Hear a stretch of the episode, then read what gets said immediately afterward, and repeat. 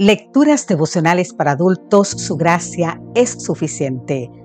Cortesía del Departamento de Comunicaciones de la Iglesia Tentista del Séptimo Día Gascue en Santo Domingo, capital de la República Dominicana.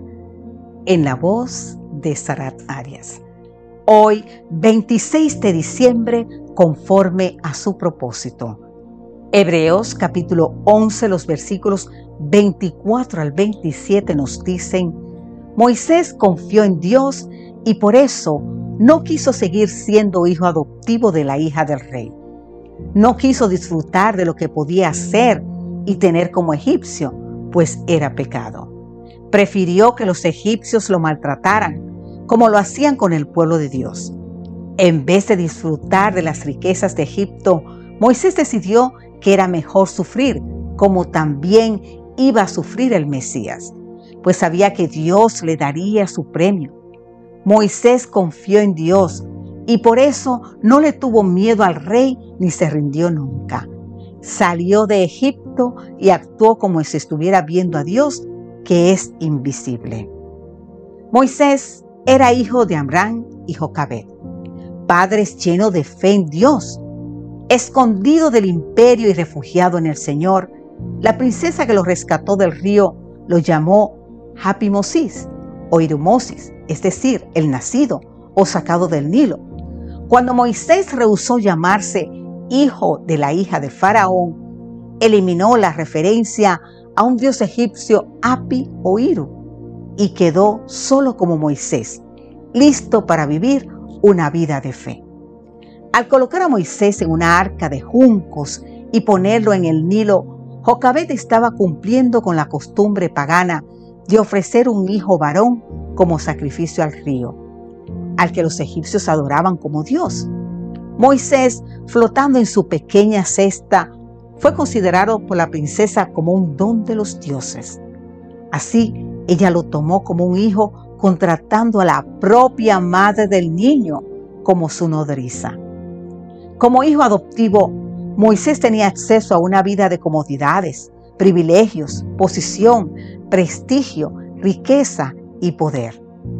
Como príncipe real, fue educado en la sabiduría de los egipcios. Sus letras, ciencia, religión, liderazgo, administración y mando militar.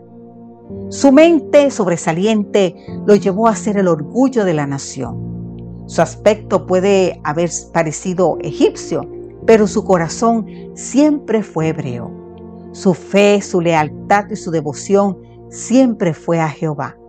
Su esperanza era librar a Israel por la fuerza de las armas. Arriesgó todo, pero fracasó. Derrotado y desalentado, se transformó en fugitivo y desterrado en un país extraño. Moisés gastó 40 años pensando que era alguien, 40 años aprendiendo que no era nadie y 40 años descubriendo lo que Dios puede hacer con aquel que sabe que es un don nadie. Así dijo D. L. Moody. En los desiertos de Madián, como pastor de ovejas, Moisés aprendió humildad, dependencia, dominio propio, sabiduría, austeridad y sencillez. ¿Sabes qué? Dios siempre recompensa en el tiempo justo la fe verdadera de sus hijos. Moisés puso lo imperecedero por sobre lo perecedero y lo invisible por encima de lo visible. Por eso alcanzó lo imposible. La fe permitió que tanto él como su pueblo pudieran salir de la esclavitud y la muerte hacia la liberación y la vida. Por su compromiso de fe, Moisés se perdió la posibilidad de que su momia estuviese en algún museo. Por la gracia del Señor, aunque pasó por el descanso de la muerte, fue resucitado y vive en el palacio de la Nueva Jerusalén. Que Dios hoy te bendiga en gran manera, cualquiera sea tu circunstancia. Amén.